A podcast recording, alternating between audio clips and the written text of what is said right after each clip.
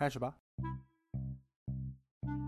陌生人你好，我是小宋，这是行远书画系列节目的第六期。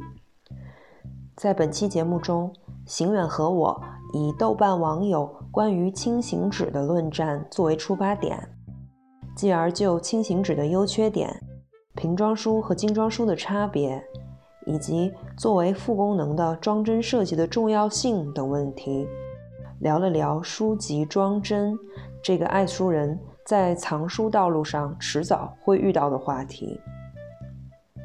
初谈书籍装帧，也许我们的角度终是有些片面和浅薄了。但如果你像我一样，自认为对于相关话题领域知之甚少，却兴趣颇丰，那么希望听完本期节目，你能够有所收获。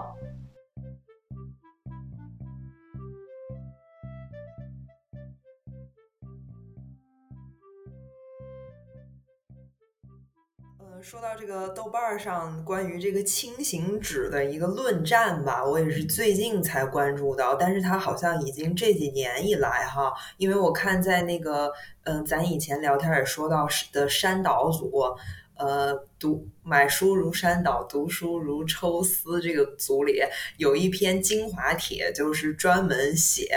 这这三年来，所有它是一个大整理，就把这这方那方所有关于这个轻型纸的所有的帖子都整理到那一片帖那一篇里头，然后下面每一个还有链接可以点什么的。那我看的真的我都点不过来，好长好长的一大排。但是我稍微了解了一下，因为如果就我个人的那种。呃，经验来说的话，我之前在国内买书的时候，我觉得还没什么太大的差别，因为我是一二年出国的吧，就就是之前啊，什么买书看书，好多买的大部分是什么教科书什么之类的那种，应该都是还纸还是比较经用的，就不像一般的那种通俗小说什么的，我感觉不大。但是，一到德国这边，感觉好多书还真的就是，嗯，它首先它尺寸做的特别小，就是口袋书的那种感觉。然后，而且他们有一种在地铁啊或者坐火车这些上面读书的习惯，可能他们就更需要去随身携带这个书，是比较符合他们阅读的场景日常。而且他们比较爱看的就是那些什么。嗯，侦探类的那种，其实就是比较通俗的小说，看完就完了的。所以可能针对于这种快速阅读，就是一遍儿就过的，没有什么更多的收藏价值的书，也比较合适用这种轻纸。所以我觉得去逛书店看到很多都是这种感觉很比较厚，就那个纸页也比较厚，然后那个纸页是比较泛黄的，感觉质量没有那么的光洁，然后它又呃。就是很，但是拿在手上的感觉是很轻的这种书。嗯，我认为这个应该就是咱说的轻型纸，对吧？对对，就是咱们国内呢，就是如果像我们这个年纪过来的人，大概在呃三十多岁之前都没有怎么接触过轻型纸。我第一次接触轻型纸就是在呃，我因为上的是外文系嘛，外文系呢那个有一个。呃，外文图书馆，那么这个外文图书馆里边呢，呃，会收藏了一些国外的口袋本的书，这其中当然了，大学外文系图书馆里收藏大部分是呃世界名著，呃，那么呃，当然还有一些，比如说校友捐赠啊，或者等等这种渠道的，呃，架上也能看到那种侦探小说，所以其实我呃比较。早的接接触这个书，大概是上了大学，嗯，在图书馆里见到有，比如说很经典的，呃，企鹅丛书，哦，就是英英国的那个企鹅，企鹅的口袋，呃，当中就是基本上都是轻型纸，呃，那么这个书就像你说的一样，就是它的主要的一个功能啊，就是呃，让你。呃，揣在口袋里，旅行的时候或者是在外边度假的时候，可以拿在手里看。嗯，那么它不一定是流行小说，就说，嗯，我们今天有一种误解，就觉得轻型纸应该是呃，嗯，做在那些比较速朽的书上啊，比如说这个侦探小说，对对对，侦侦探小说嘛，呃，侦探小说，然后通俗小说，就是看完就扔，你知道吧？嗯嗯嗯，这里边就涉及到一个收藏有关的一个事儿了，就是说，你看我小时候吧，我们那时候书质量纸质普遍比较差，因为那时候我们的这个消费能力有限，包括这个。纸张的呃，纸张的生产制造，对吧？它的这个能力也有限，嗯，等等等等，导致了其实我们小时候买的很多书，今天看来纸质都是很差的。但是它当时我们买的时候，我们就觉得那书是我上架收藏的，为什么呢？我买的是《悲惨世界》，对吧？我买的是这个《影院》，不会考虑它的这个。媒介的问题，只是说它的内容是一本名著。对，因为你买书其实有个过程嘛，就是说，呃，当你比较小的时候，尤其我们那时候呢，就是也没有网络，什么删导组，你知道吧？就是说，基本上我们这种年代出生的人，就是买书藏书是一个没有别人指导的，至少在很长一段时间是自己瞎摸索的这样一个阶段当中开始的。那么在小的时候呢？看书，真正是有读书需求的话，还是以内容为主的，所以基本上是看内容。内容好了，然后后来，嗯，也知道哦，这是名著。那么当然了，你如果在新华书店里，呃，这个有两本《巴黎圣母院》或者三本《巴黎圣母院》，你可能就是会去对比一下。但是那个年代计划经济时代，其实，呃，为什么说现在？上次我们聊到过话题，就是说。呃，世界名著有十几二十种翻译，你到底买哪一种，对吧？买哪种翻译？嗯，对，在计划经济时代，其实我们忽略了一个，就计划经济它有它，呃，比较优秀的一面，就什么呢？在计划经济的文化产品的生产过程当中，它有一个什么呢？它有一个呃挑选筛选机制，就是比如说呃，在我们那个年代啊，那你买外国文学无外乎就这么。几个出版社，人民文学，嗯，上海译文出版社，然后呢，呃，还有一些各个省的，呃，人民出版社，它下边有一个外国文学编辑部。那么在那个年代，能够出外国文学的出版社就不多，呃，而这些出版社呢，它它往往有一个比较悠久的传统，所以它无论是啊这个编辑也好，还是说选题也好，它都会有一个。很精神的把关，嗯，那么其实，在中国共产党就是建立政权之前，在延安，那个毛泽东就有一个延安文艺座谈会的讲话，对吧？就说这个文学作品应该是为人民群众服务的，对吧？他应该书写什么样的主题，对吧？那么前两年，那个习总书记又搞了一次这个关于文学的一次很重要的讲话，所以这两篇讲话前后是呼应的，就是说，嗯，我们的。这个最高层是把这个文学，呃，创作是看得非常重要的，所以四九年建立之后呢，其实，在出版的选题方面，它都是有规划的，就是开了各种各样的会，很多选题的一些纲领性的东西都是由周恩来总理啊亲自参与啊这个策划，比如说什么编一些什么什么丛书啊，这些丛书里面要。哪些可以进去？哪些？当然，周恩来他是管大事儿嘛。那下面具体哪些书可以收到什么样的一种丛书里，那都是经过专家，而且也包括文化部门的负责人都共同审定。所以，呃，前上次我们聊天，我们聊到过那个网格本嘛，对吧？对，网格本其实就是改革开放，就是文革结束之后，那么其实呃，相当于中国进入一个新的时代嘛。那么新的时代也要对这个未来也有一个前瞻，对吧？对过去的一个总结。所以其实，呃，这套网格本相当于其中有相当一部分选题，就是四九年以来这个陆续出版的一些重要的外国文学名著，在同与此同时，也制定了一些没有翻译过的名著，然后呢，要着手请呃好的这个嗯译者去翻译。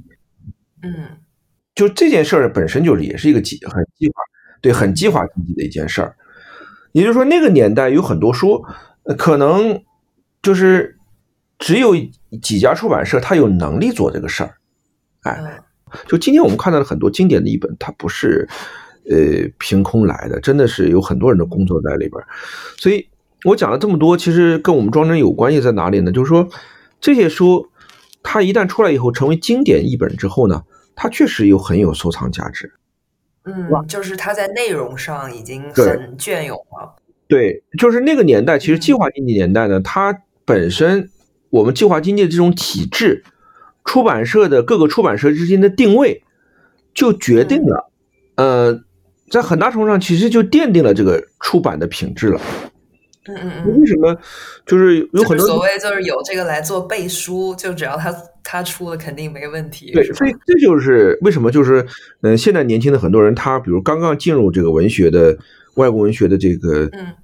对你看到那个三岛组的很多人啊，他其实你会发现很有意思，就是他不是说跟一般我们这种人的历程是反过来的，就是我们呢是嗯喜欢一个作家，然后呢就想去搜集他的书，然后呢可能就会去买这个作家的文集全集，对吧？然后呢，嗯，我们因为学了这个，比如说英国文学、美国文学，那我可能就会对这个领域，对吧？有所了解，然后再去去买他的这些译作。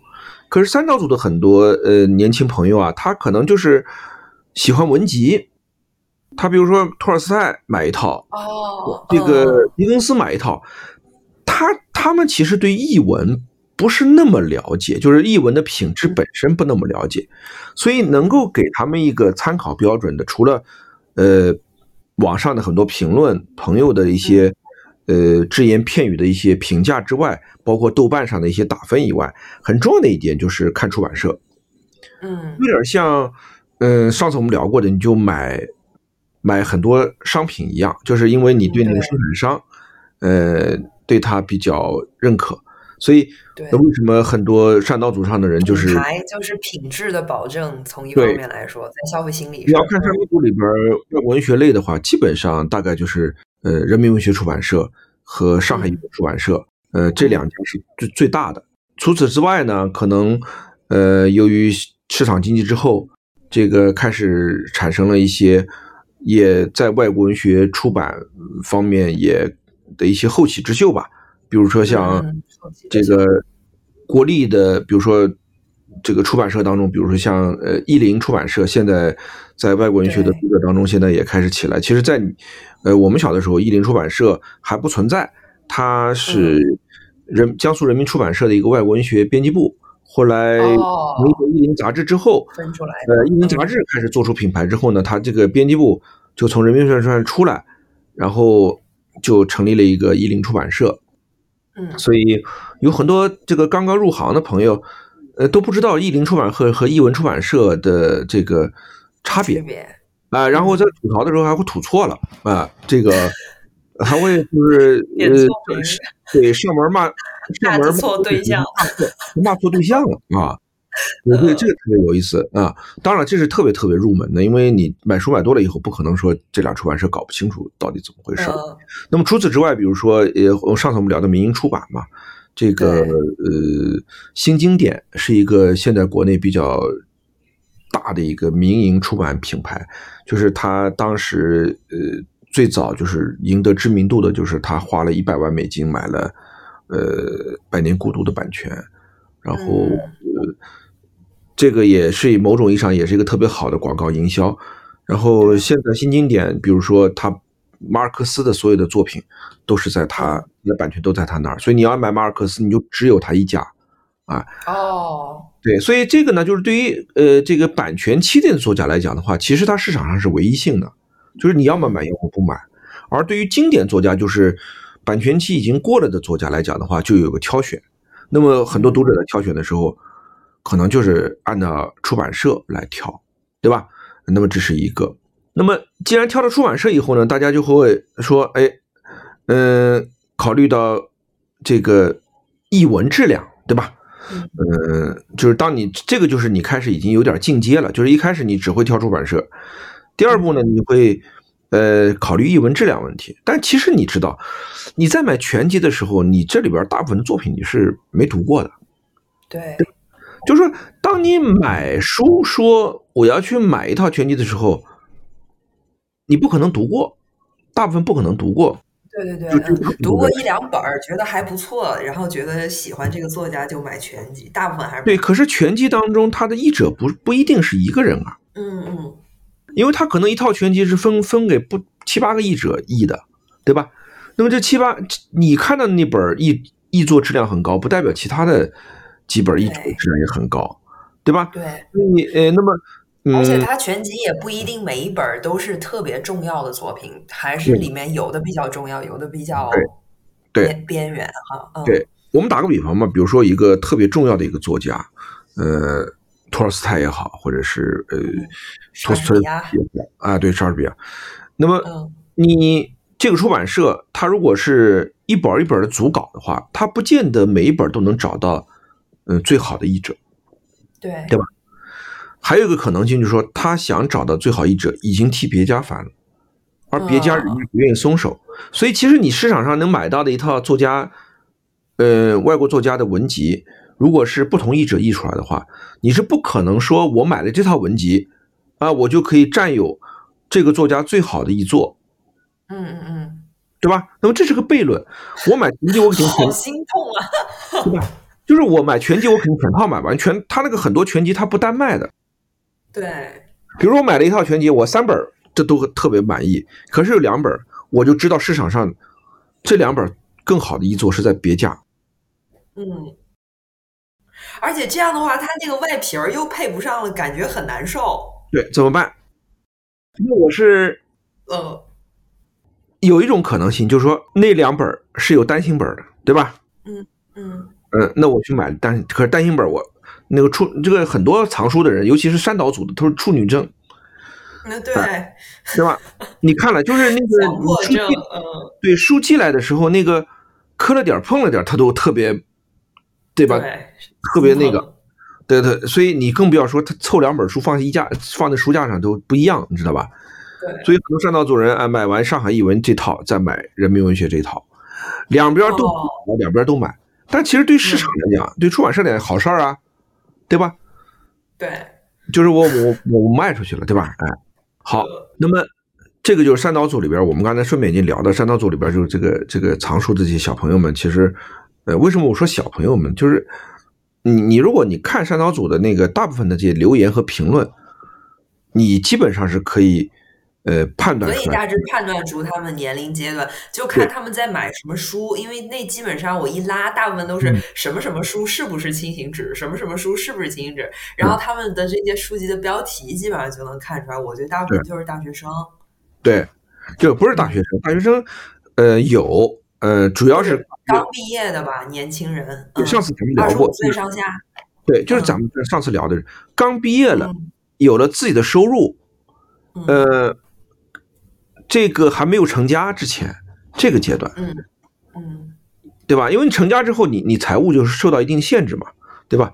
对，对，还有就是你这是这个是我们上次讲到，你收藏跟你家里的居住面积有关系，对吧？嗯你就各方面因素决定了，就是，呃，当你刚拿到钱的时候呢，头脑会发热，啊，然后呢，就会去买书，啊，然后两三年之后，大概会到一个就是滞胀期，啊，就是 对，那里面真的有时候我书架被压塌了，对，那其实就是什么？因为刚刚入坑，他们在买书的时候，在买书架的时候都没有都欠考虑，嗯，啊，就是因为都没有太多的人给他们咨询嘛，对吧？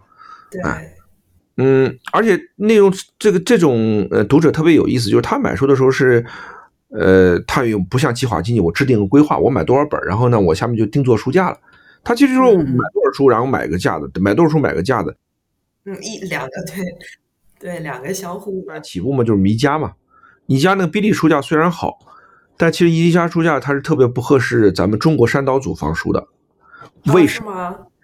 对，为什么？跟我们讲的轻型纸有关。哦，就是比利德，就是在西方国家用比利书架装书的大部分的书是轻型纸，哦，你知道吗？就是国外的山岛组，就是到了买精装书全套的，他一定是不会用比利书架了，哦，对对对，他一定是什么那种纯呃木质的书架，实木的，嗯，对吧？定制的。对，所以这个就是刚才讲的这个书架，其实跟纸张就就就有关系了，就聊到我们前前面这个话题，你知道吧？哎，对，这个嗯，轻型纸，呃，它的好处，刚才我们讲的就是你也便于携带嘛。可是你要问山岛组的那些小朋友们，他们有多大的这个可能性是会把书揣兜里或者放包里在地铁上看的？没有。嗯，那其实这就里面就是问他们买书的目的是什么？我不能说小朋友们买书是为了呃装，为什么呢？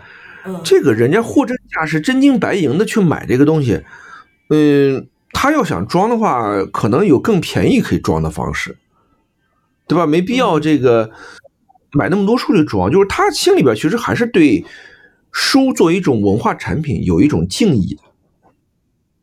是爱书，嗯，对，就是这个敬意其实很重要，就是呃，因为首先你要有敬意，以后你可能才会去去读它。其实我觉得这种朴素的敬意是对推广阅读文化来讲是特别好的一件事儿。就当你对书本身没有敬意的时候，嗯，那你就不可能去看书。所以这个呢，就是说。嗯，这个话题我们以前聊过，我们就不不不往深了聊了。其实就是说什么呢？就是说，这个买这种全集套书，嗯，它体现了一种什么？对对文化的敬意，因为他很尊敬这个敬意之后呢，有两种，一个是内心里边对内容、对这个作家本人的敬意，还有一个就敬意，它要有物质性的体现，就是装帧，对吧？就是他，所以他们为什么看就看不上用所谓的轻型纸呢？就觉得你这样一个优秀的作家，轻型纸不配，对吧？哎，然后呢，那编辑就很委屈啊。所以呢，我就呃，因为我有一些编辑朋友嘛，就我我我我来谈谈他们的一个视角。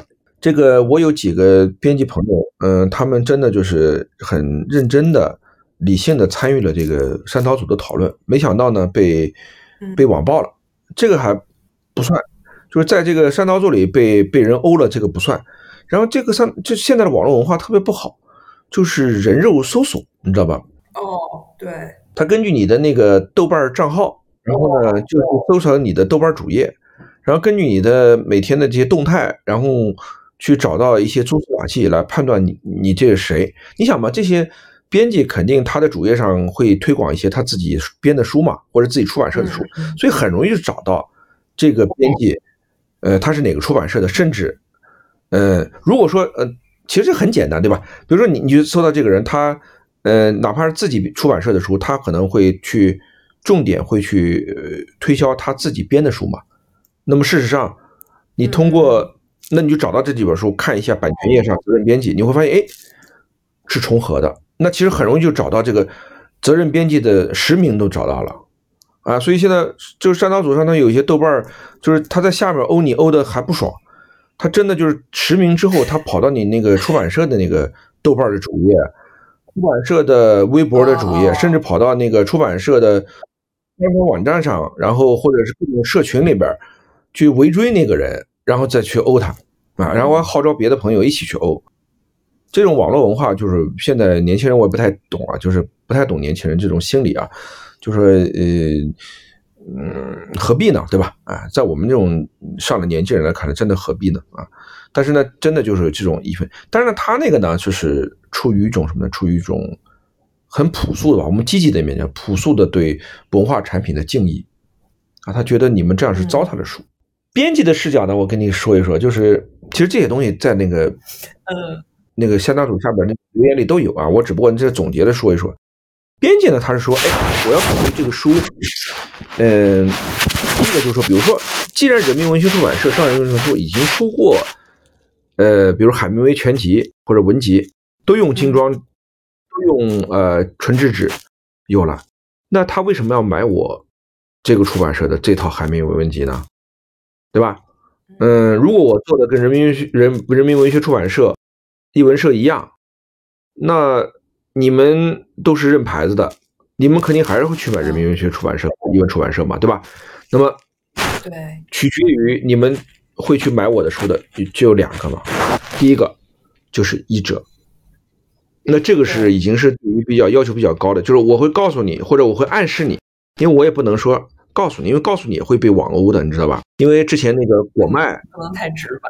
对果麦就喜欢做这个事儿，因为他有一个金牌译者李继红嘛，嗯，他每本书都说他这本书超越了之前的翻译，然后呢还说翻译家有好多错误啊都被他纠正出来，这个很很招人恨的，你知道吧？无论是招那个呃译者同行恨，还是招那个出版社恨，因为这个对于出版社来讲，你这个就是砸牌子了，对吧？当然，国麦它这个是它的一种特殊营销方式啊，所以这个呢就是咱们暂且不论，就是假定。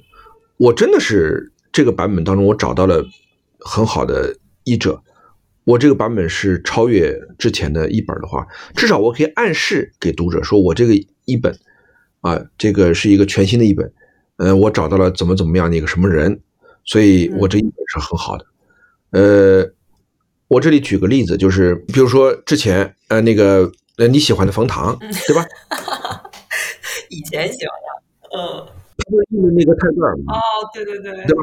那泰戈尔其实泰戈尔那么多译本，包括那个英毕星译本，后来冯唐那一本呢，当然冯唐他那个很多文字就是比较出挑，呃，让人对吧？让很多读者很不满，有些不是，嗯，对。但是呢，这个出版社这个就是他的一个卖点嘛，对对对，对吧？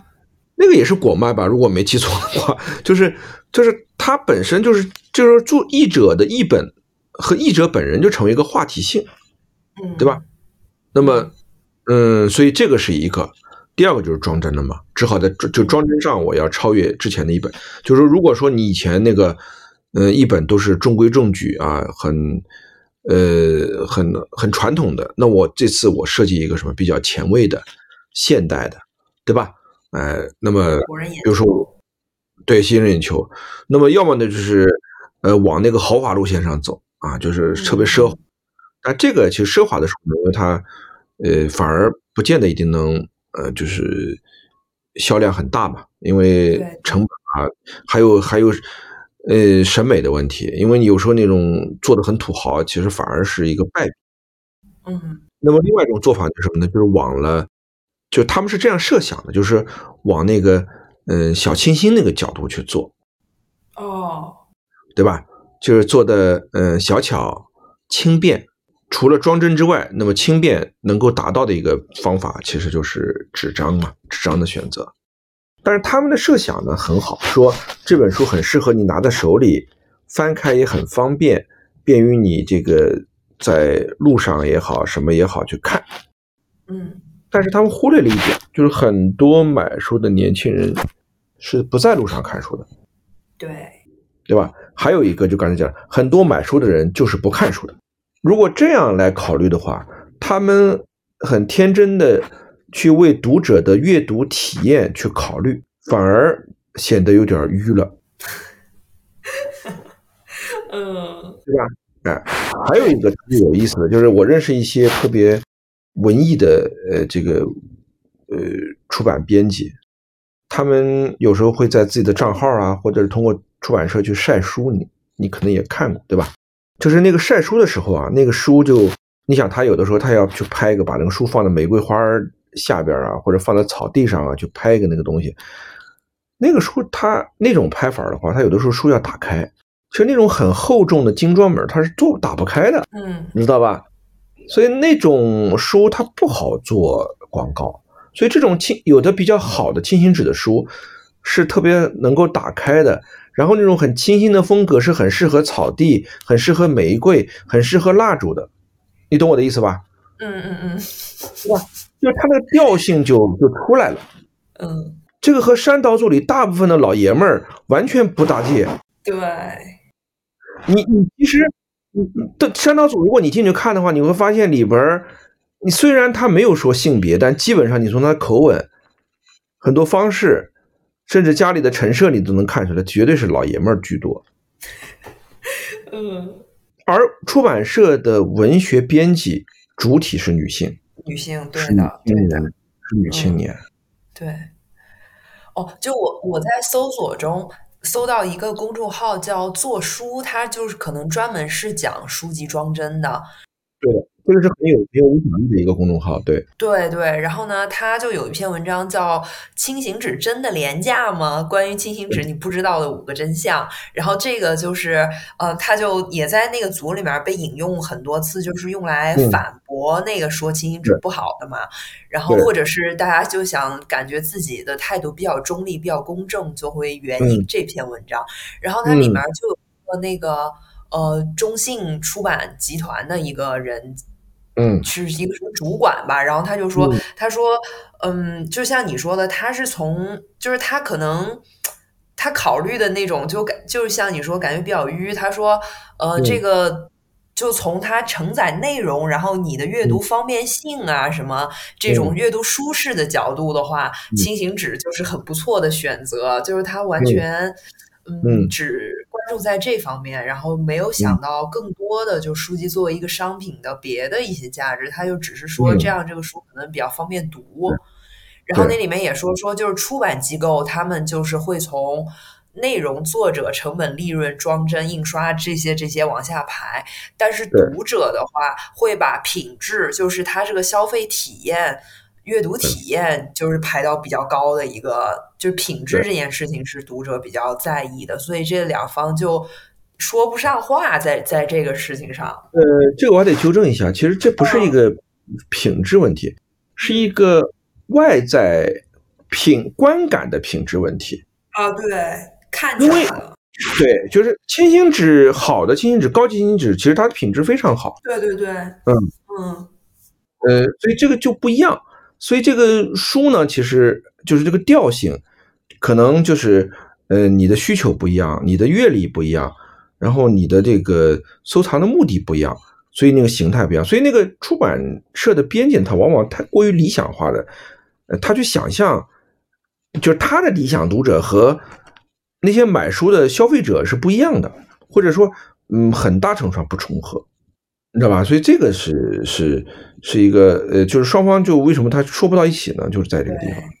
还有一些我查到，就是有一些数据，就是说那个呃轻型纸的一个，就是它在嗯亚，就是这个。东方哈，他这个做书这公众号这篇文章里说的是，就是东方的这些消费者们不太能接受的和轻型纸之间无法逾越的鸿沟是它的一个平滑度，这个纸张的平滑度。然后它这个数据是说，铜版纸是大于一百 S，我不知道这 S 是什么什么单位啊，反正就是大于一百啊。然后胶版纸和普通纸大于三十，轻型纸是十五。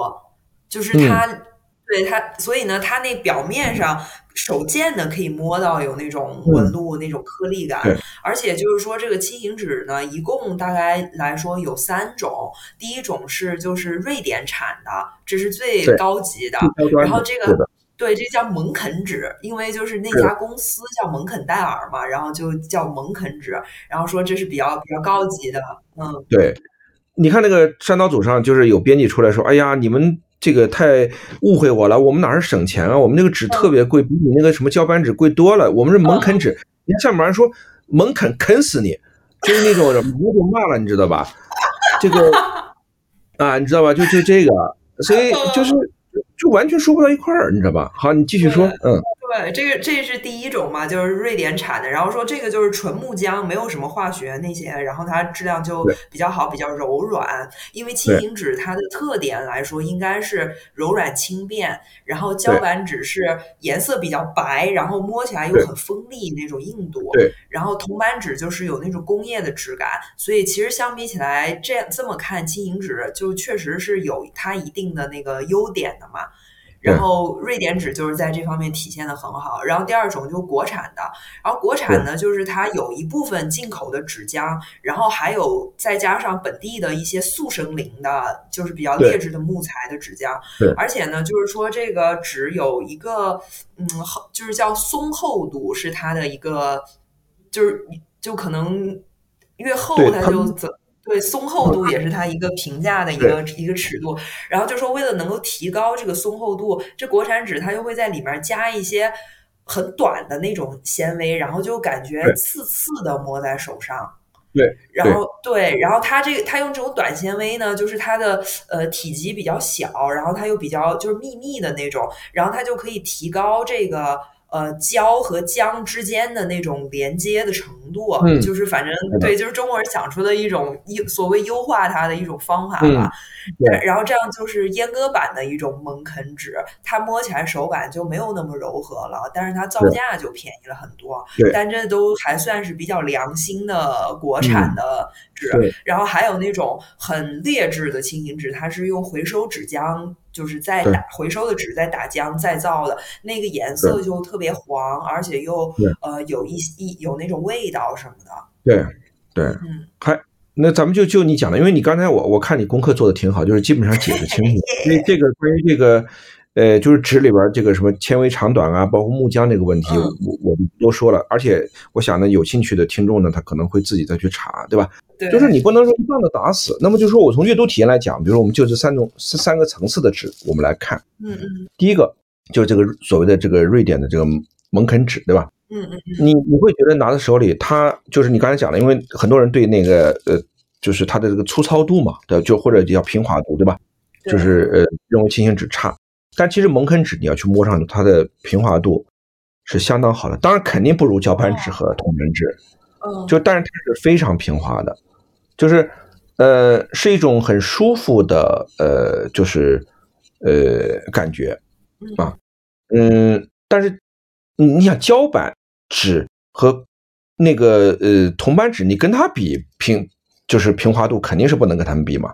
但是它在就是这种呃轻型纸当中，蒙肯纸的话，你摸上去已经很舒服了，基本上你不会有什么呃拿手的感觉，拿手啊那种感觉肯定是没有的。第二个就是什么呢？就是这种纸它好，呃，就是它比一般轻型纸好在什么？它可以让这个就是高级的纸，它反而可以让纸做薄了。嗯，所以高级的轻型纸其实并不会太厚，它可以做成比较薄的。所以这里面会就是你会发现它有个特别好的好处，就是它第一个，当然这个金纸它韧性还也比纸可甜可咸。对，就是它这种纸就是什么呢？就是刚才我讲的，就是你当那么。为什么高级蒙肯纸用来做精装书用的很多呢？就是第一个就是啊，用了蒙肯纸，毕竟它就同样厚度的一本书，同样纸就是呃页页码同一样的书，它会拿在手里会比较轻便，相对比较轻便一点啊。然后呢，这个呃，你想一本如果世界名著很厚的，那么它要做成一册。那么这种书你拿在手里的话，就比拿在拿一本胶板纸的或者拿一本铜板纸的，呃，书肯定要什么？要拿在手里要轻松一点。啊，这个就是他们编辑讲的阅读体验，对吧？哎，第二个它一个好处就是什么呢？就是它的打开感特别好。嗯，就是当你不是每页，就是你我们自己读书也知道嘛，比如说一本很厚的精装书，你不可能说。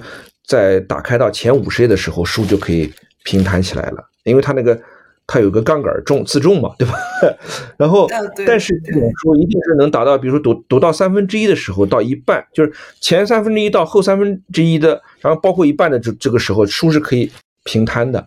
对，可以完全摊开，嗯，可以完全摊开的。然后这种感觉对于真正读书人来讲是特别好，这样的话你就不用托在手里了。对吧？对对对，嗯，可以把就看前面看后看前三分之一后三分之一，你可以把薄的那边卷起来，然后一只手拿着看，也特别方便。对对的，啊，你讲的一只手拿起来看的话呢，这个倒是这就是什么？就是瑞典高级轻型纸做平装书的好处了。对，嗯，它可以做到像咱们中国人中国人读古书，对吧？嗯嗯，卷慢卷诗书，对对吧？对，就是你你可以。就是一个手把左边卷起来拿在手里边，那个那个感觉是特别中国人的。你会发现欧洲人没有这样读书，嗯，欧洲人没有这个手法，对吧？为什么？因为中国人这手法是因为中国的书它有这样一个传统，让中国人就知道有这样一个可以去窝书的手法，嗯嗯，对吧？而这个恰恰就是它可以做到什么？就是有一些高级的轻型纸可以做到，就是比如说我特别喜欢的读库。读库它，读库它做过一次改版。哦，读库用的就是轻型纸是吧？对，读库它呃，我们是早年间从呃零六零零开始读的人，我们就知道他原来用的不是清新纸，他用的就是呃那个正常的纸，呃叫，但是是高级的，就是高级的那个纸，不是一般的搅拌纸。对，我一直觉得读库印刷质量挺好的，因为它里头会有一些图什么的。对，因为他是这样，就是说那个呃，读库的这个主持人是一个处女座，呃，就是他是在做书方面是无无无不用其极的，所以呢，他呢就是做过中间的改版，后来给很多人骂过，因为他早年间呢就是那个封面是硬卡纸，然后里边呢是呃呃特别白的那种呃那种纸，然后大家已经习惯了嘛，因为你想，尤其是老读者习惯了以后，你改版本身就不讨好，你知道吧？嗯嗯嗯，对。他改版以后呢，他第一个开本小了，原来大三十二开，他改成小三十二开了。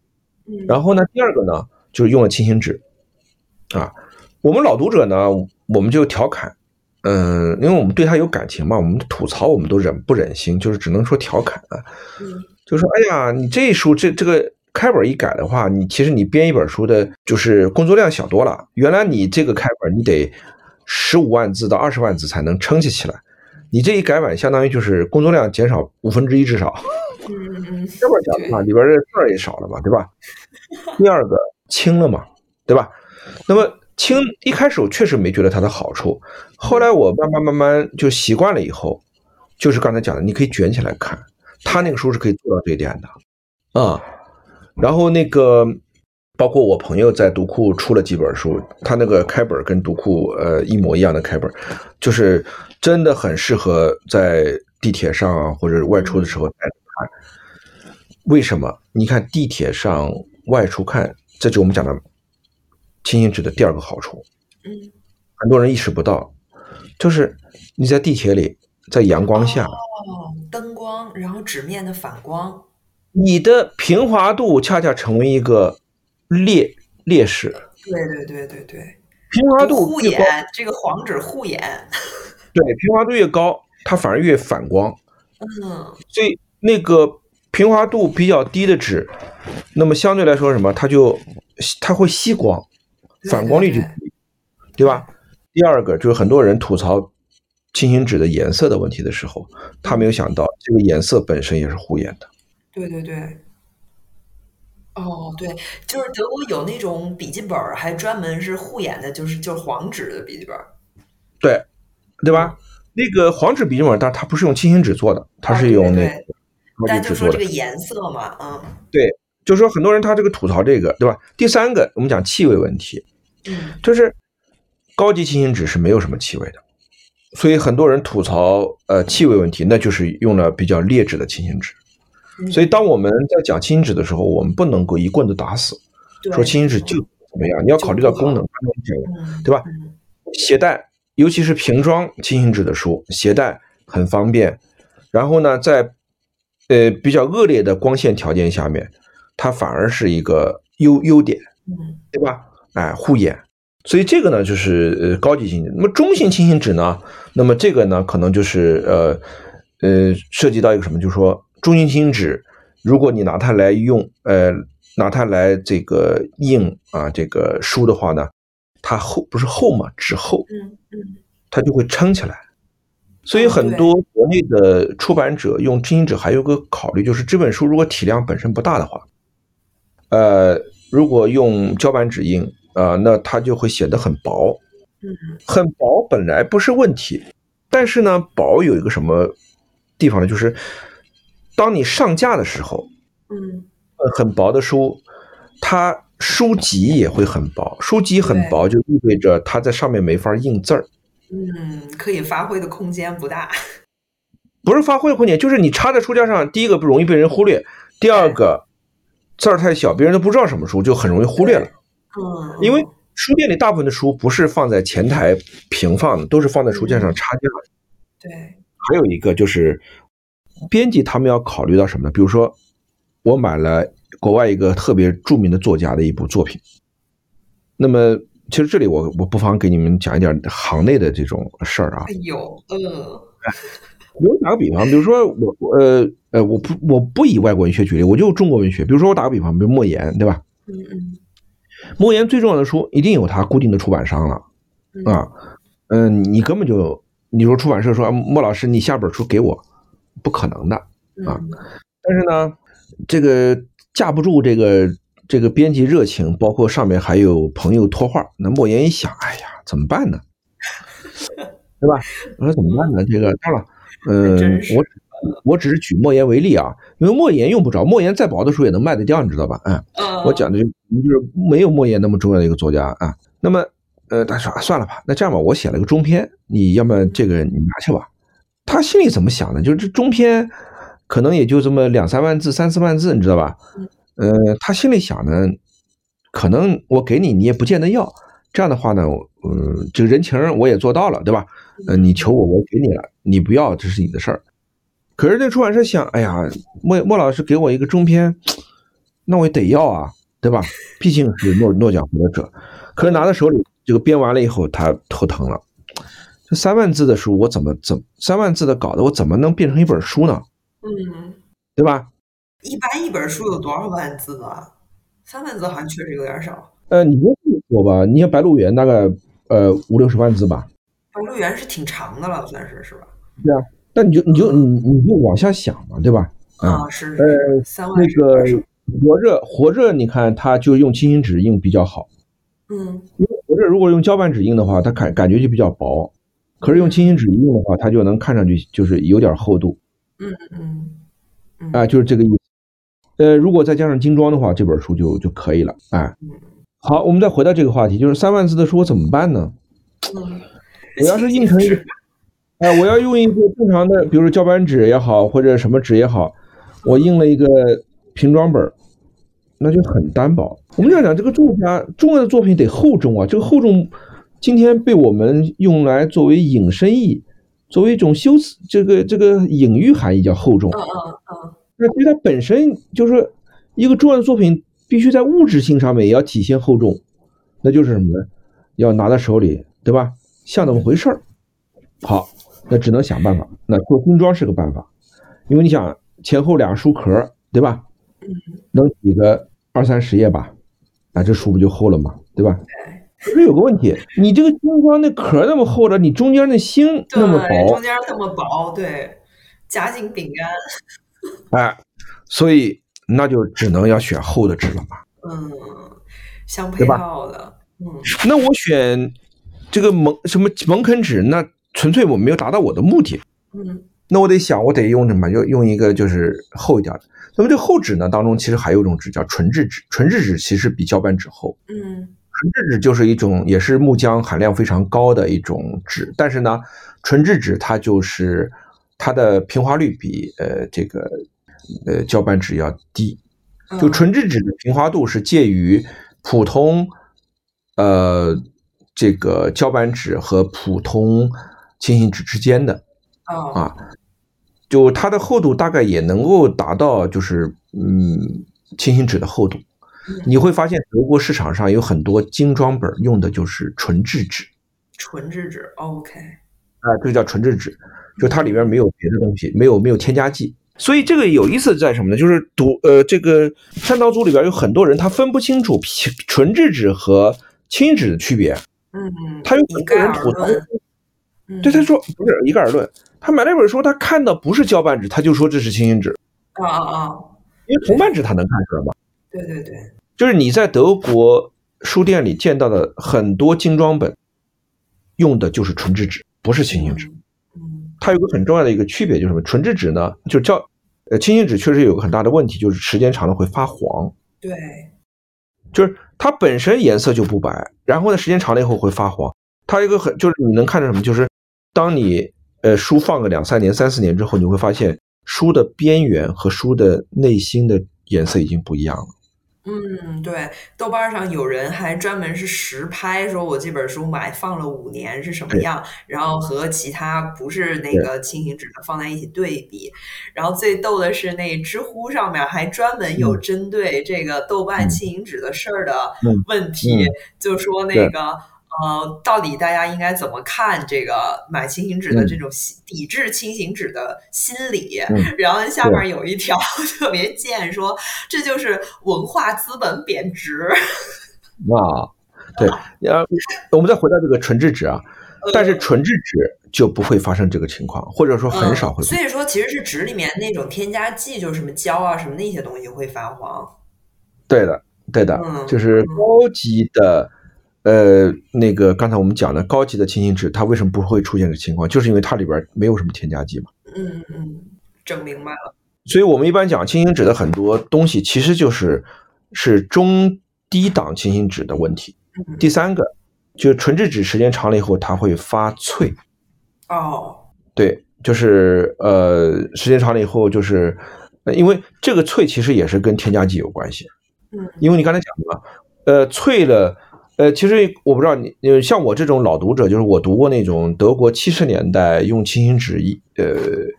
这个印的那些书，就是能脆到什么程度？就是如果说你没有好好，呃，放在一个正常放书的地方，而是放在什么，呃，保护比较差的，比如说呃阳光房里啊，或者什么之类，呃，然后时间长了以后，真的就是你碰了以后就会就像饼干一样，啪啊，断脆了，碎了，断了。这就是刚才讲的里边的那个纤维的长度的问题。嗯嗯嗯，对对对。但那你说刚才回到问题，就是说这个名著，呃，清新纸适不适合印，那就是你你对它的一个态度问题。那其实企鹅也好，包括德国在战后，就德国的清新纸口袋本的这个书，就是在呃二战之后才开始呃。呃，有的。那么最早的就是上次我们讲过，就是那个德国一个叫 r o v e r t 出版社，洛夫尔特出版社，就是德国出最早的口袋平装本书的这个出版社。口袋书就是 Book 是吧？对 Book 就是口袋，就英语叫 Pocket 嘛，对吧？就是就是这类书。但是这个书呢，在英美出的比德国早。嗯，德国是战后才有的。所以你你在收藏市场上，你你基本上看不到二战之前的德国德语的存在本，嗯，但是在英美国家，它就已经开始就是有它的雏形了。嗯，我记得之前我们不是还一起说那个那个小红书那个旅旅行书，那个就是英国人，那个就是已经是口袋了了，等于对对的啊。所以呢，这个你要去这样想，就是说。嗯，除了刚才我们讲的那些什么犯罪小说啊，什么呃那些通俗文学之外，很多读者就是想读《悲惨世界》，这个他的需求是非常真实的，真的是买来以后从头看到尾，对吧？就是为了读，但是他没有收藏的想法，嗯，啊，嗯，所以他看完以后，他甚至很乐意就把这本书送给一个他的侄女儿啊，或者他的表表妹啊。然后去分享，啊，如果从这个角度来看的话，清新纸译名著是完全没有问题，嗯，因为如果只是为了阅读的话，所以这也是那个嗯，这次讨论当中很多编辑就很委屈，他说我这书就是为了让你能够阅读的特别方便啊，对吧？我也没有说想做一本什么传世之作，那我这本书本身也不是世界名著，我这本书可能就是一本文艺小清新的呃轻读。对吧？我就是想，对吧？我就是想给你读完了就扔掉的东西，或者说是送掉的东西，你干嘛非要孜孜以求说要收藏，对吧？啊，所以这个呢就是一个很很大的问题。所以这里边就就只其实就牵扯到一个你你对于这个作品对作家本人就是你的那个敬意的问题，嗯，对吧？那个以前莱辛写过呃一首小诗，他说我我希望我的作品不像克洛普斯托克呃一样。就是呃会，嗯受到人们的尊敬。我希望的作品是能够得到读者的阅读，这是对我最大的褒奖。嗯嗯嗯，对吧？就是一个对于一个作家来讲的话，就是越多人阅读越重要。哎，所以这也就引出一个话题，就是说，嗯，其实就是说书籍装帧的多么精美啊什么的，确实是能够增加它的附加的。但就用 Stan 他说，这个东西是个 byproduct，就是不是你真正。你真正还是是他书的内容，而且特别是现在我们都很多是电子阅读什么的，就完全没有纸张啊这些媒介的这种纷扰了。那你说对这个讨论还有什么意义吗？有意义啊，因为在社会运转当中，副功能比主功能重要啊。哦，是吗？那当然了，嗯嗯嗯因为副功能是你的一个你的身份的一个体现啊。很多时候我们经常说人家装，但其实装比真重要啊。哎，你觉得你觉得背 LV 包的人是为了这个真的里边放东西的吗？有道理哈，就像男生的那些好看手表，有几个人是为了看时间？对啊，对吧？那文具对吧？不是说学渣爱收文具吗？嗯嗯，学渣，嗯。不，你你你如果这样去想的话，你就会发现，如果市场上所有的书都是被人阅读的话，市场上是不需要这么多书的。对对对，对对 对对对，嗯，对吧？如果我们再回回到经济宏观层面来讲的话，它就像很多人买很多商品，它是刺激经济，是很受厂商家甚至政府欢迎的。如果你没有这种。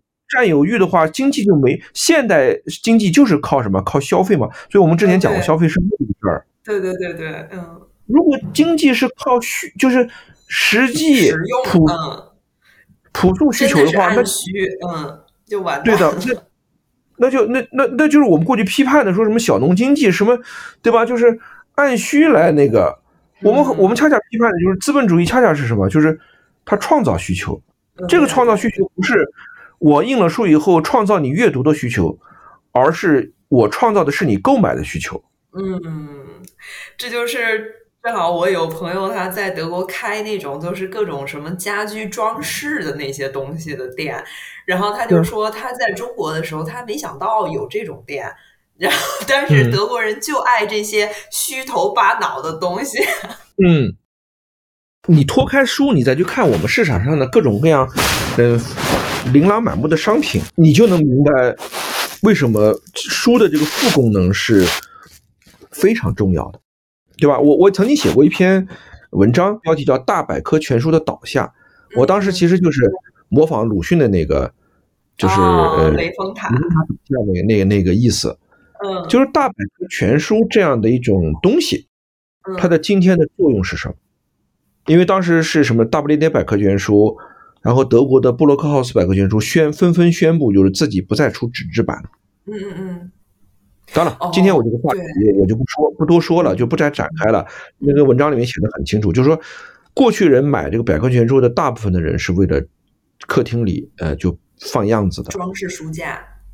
对啊，因为你你是一个中产阶级，对吧？甚至是一个资产阶级，你你客厅里必须要有这个。你你不相信？你可以到你下次去那个埃森。到那个钢钢铁大王克克鲁伯家那个那个别墅去参观，他一定会有一个很豪华的一个一个放书的一个一个书房，或者是客厅里会有一面墙的书架。你去参观欧洲所有的王王王宫，里面都有那个 lasers 啊，就是那个就是阅读间。嗯。但是你知道，那个很多国王都是不爱读书的人，为什么要有？因为。过去讲那个呃叫什么，就是那个培根写过一句呃很有名的话嘛，就是知识就是力量嘛。嗯嗯嗯，知识就是力量。我们过去理解的就是很片面，就是说你掌握知识的人就就就有力量。嗯嗯嗯。但其实，在社会的运作，在权力的运作当中是什么呢？就是彰显掌握知识。哦。这是也是一种力量的象征。对对对对，嗯。就说谁可以拥有这么多书？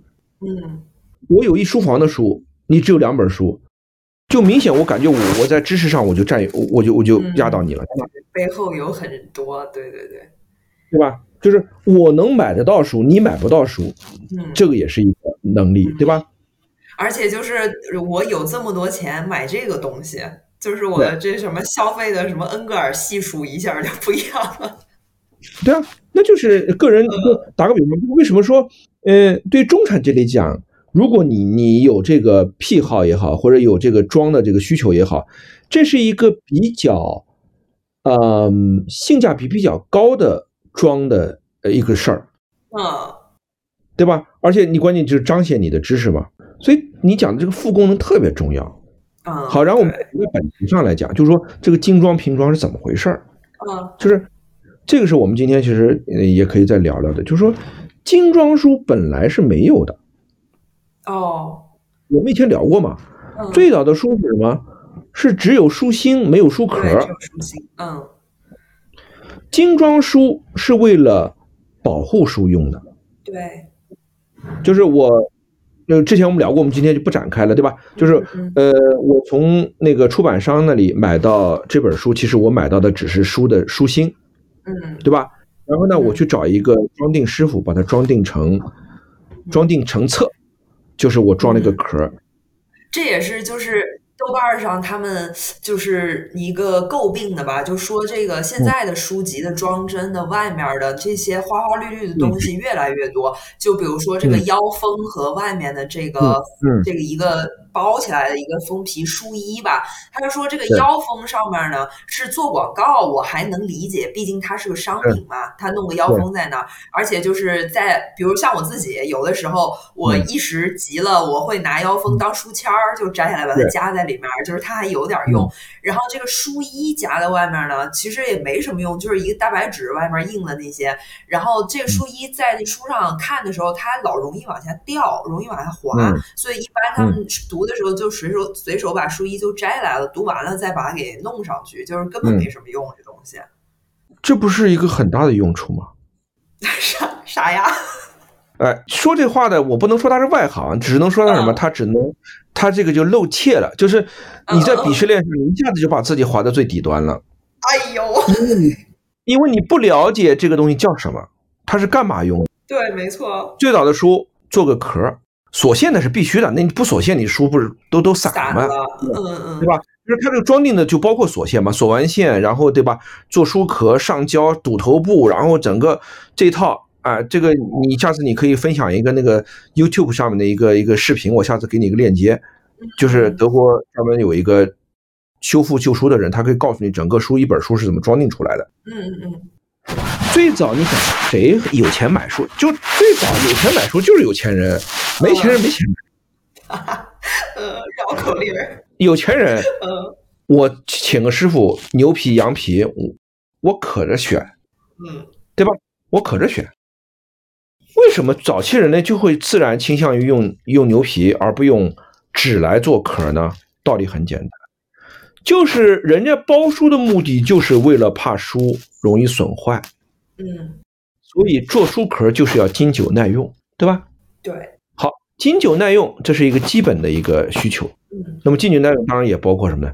也包括比如说，那我咖啡不能洒在上面，洒在纸上就有有痕迹啊，外界污染洒在皮上我不就可以赶紧擦，不就擦掉了吗？或者皮儿可以换，呃，哪有那么容易？对，哦，皮儿也不能换是吧？哦可是你那你那个皮儿换起来多麻烦啊！哦，OK，你那是你那是牛皮的一个一个一一个外封，好吧？嗯，那不是也换啊？就你坏了以后，你请师傅重新给你换啊。对对对，就是说至少是可以换的，但是那个书弄坏了就很很心疼了。对啊，就因为书弄坏了很心疼。为什么？大家要想象一下，那个年代书是很容易绝版的。嗯嗯，那个年代，因为什么？对书的需求很少嗯，这个书很有可能就印一次。对，哎，你忘记我们上次聊过吗？活字印刷，哎，嗯，给你印完以后，我那个字儿得拆了，我重新再还得印别的书呢，回版了，嗯，对吧？所以你这书可能印这一回，下下次就没了。对，你说我这书能不爱惜吗？嗯好，当然了，书装订这个这个工艺是在呃活字印刷发明之前就有的。因为什么？上上咱们聊到嘛，就是你中世纪那个手抄本儿，对吧？那更珍贵了，那当然更要用一个好的这个东西把它给给它护上。对，说护着呢，刚才我们讲的什么牛皮、羊皮，其实那个是就是呃是一种，还有就是呃特别夸张的，咱们很多那个书上看到就是什么，就是用那个用木板，木板外面再再镶了那个金属，就跟咱们做那个中中式家具似的，对吧？哦？四角有那个铁的那个，对对对对，嗯，包个那种镶的边儿，嗯对吧？甚至还有宝石。嗯哦，对对对，那个早早年间那个书，可能它壳儿比那个书里贵多了，对吧？书还重，嗯对吧？当然，那那种能能上宝石的那种书，肯定都是它的本身的内容或者它的本身的这个价值本身就很高的，对吧？啊，这个咱们就不去论了。咱们今天很少会有人接触到这种，我们就回到再回到这个话题，精装书，对吧？用牛皮、羊皮，对吧？这是一种。好，到了后来了，图书相对比较普及之后，那么这个皮儿、这个壳儿就不是由人自己去装订了，而是由出版商就帮你给做好了，嗯对吧？就是你买到的时候就是有壳的书，嗯对吧？这已经是比较晚的事儿了，对吧？那么有壳的书到了十九、二十世纪之后，就已经成为这个呃再自然不过的一个事儿了。那么这时候就出现什么呢？就是比较劣质的皮来做这个精装，或者呢就是用卡纸、布封、布面，哦哦对，对吧？所以今天我们也能看到很多这种书，就是什么呢？是里边是卡纸，卡纸外边其实是布，对吧？是是，所以这个叫布面精装。但是呢，你你要看德语，你会看德语发现它这个“布”这个词儿用的是呃麻，就是最早用布面的时候用麻比较，不是用棉布，是用麻。哦那么麻，当然我们知道它也有这个粗麻和细麻，就是细的麻，你手感上已经感觉不出它是麻了。嗯啊你感觉就像布似的，但其实它还是麻的啊。这种书呢，你会发现麻面、布面的书有个什么问题啊？咖啡渍还是会滴在上面吧？对对对，滴上去你能擦掉吗？没有牛皮、羊皮那么好擦吧？擦不掉了，嗯可不可惜啊？怎么办？外边要包一个东西吧？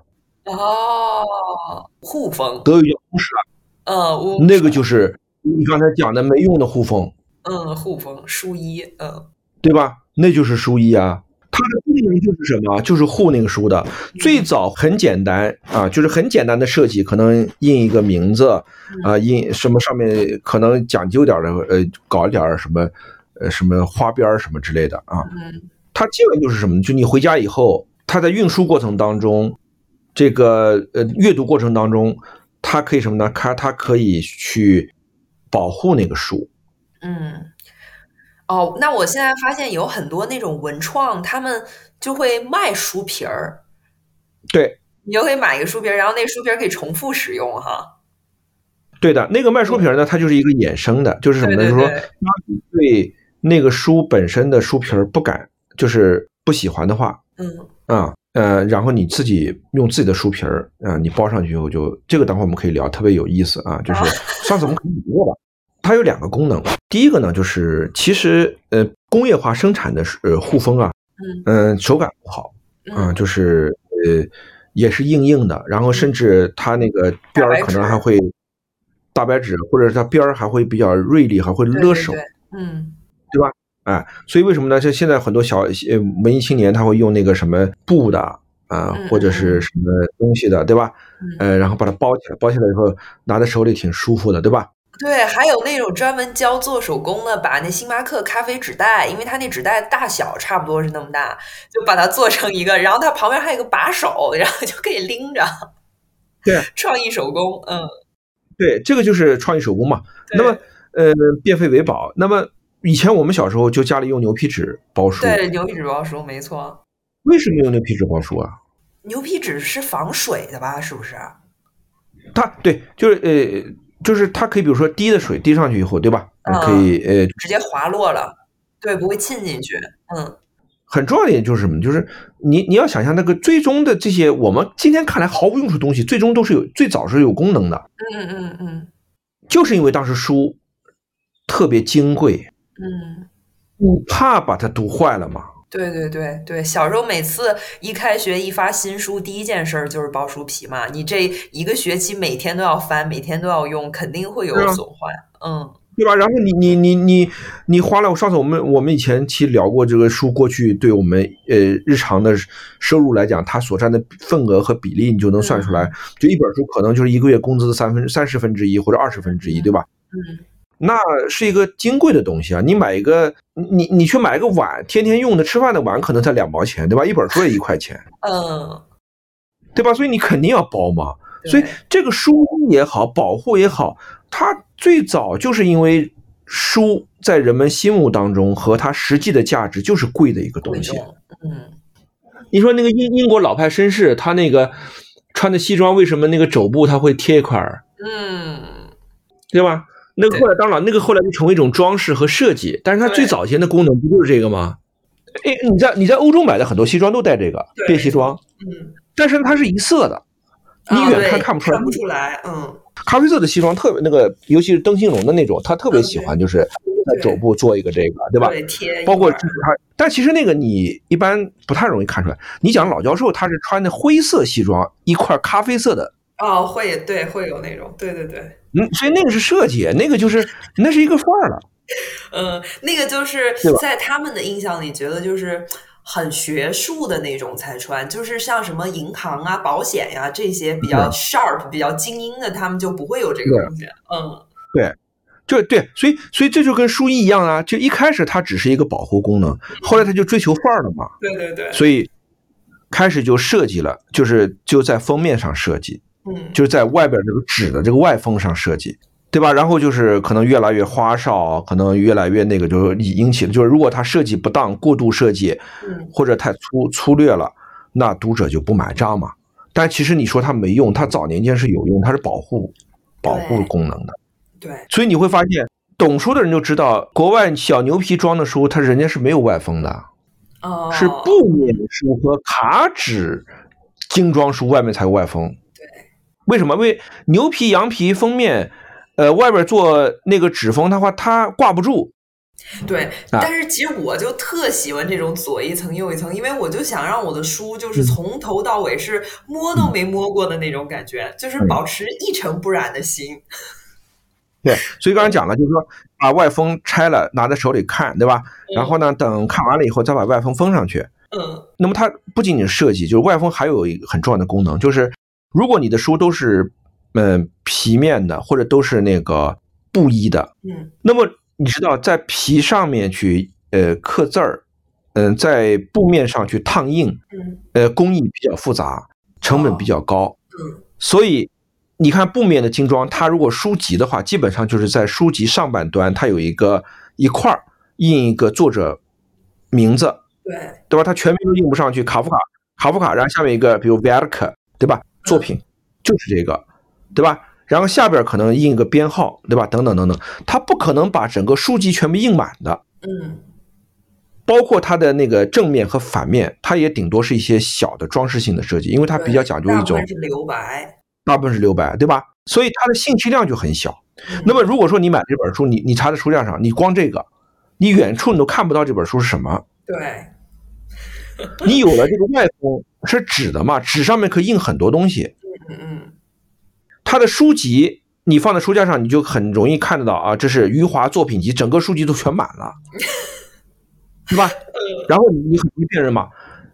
正面看的时候，上面可以承载很多信息量。嗯所以你看那个精装书，老老派的精装书，出版社上面是没有名字的，只有出版社的一个 logo。嗯，他觉得难看，因为他要保证一个什么，就特别素的一个感觉素。对，没错。这个所以说，它这个外封就变成一个什么？变成一个承载很大信息量。你看德国的精装书外封，书背后是有整个书的一个什么，就是介绍，对，对吧？还有甚至比如这本书如果再版了以后，还可以把一些经典的一些评论，书评摘抄在上面。嗯对吧？设计我们知道它这个书里边还有这个叫什么？你会发现它那个外封，它卡在里边的那两面也是可以用的。对对对对，呃，作者简介，然后或者是这一套丛书的其他本儿叫什么名字？对，呃，好，然后再说一下腰封，呃腰封，对吧？嗯嗯很多人特别讨厌腰封，腰封是有功能的，嗯它是可以承载更多的信息量，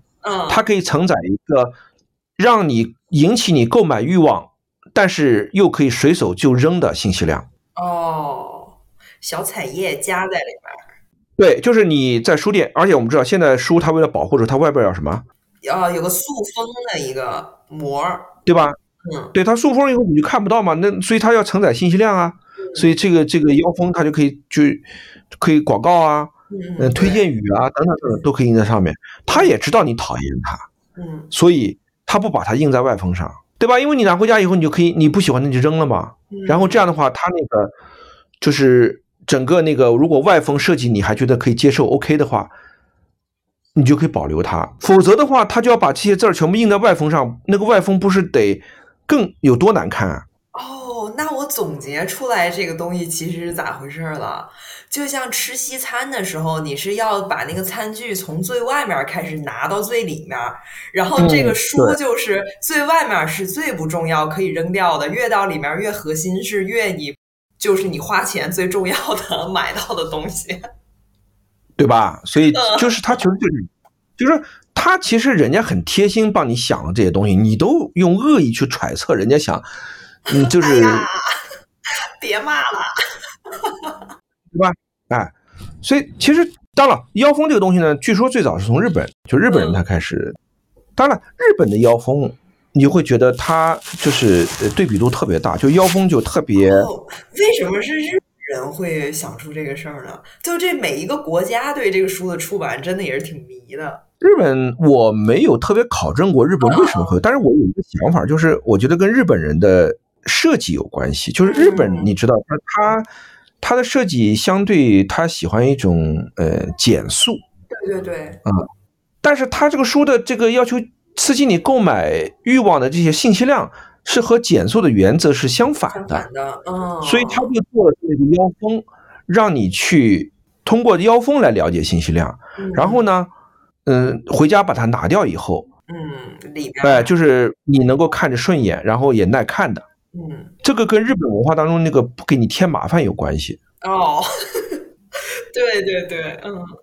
在德国，有些出版社的腰封本身就特别漂亮，它的腰封是简素的。你会发现，德国有一个，就瑞士有个出版社叫 Diogenes，嗯，Diogenes 它的那个呃腰封很素，就是一个一般来说一个他自己的一个 logo，然后上面就一句话，这句话可能是从书里面摘出来的一句京剧，这个。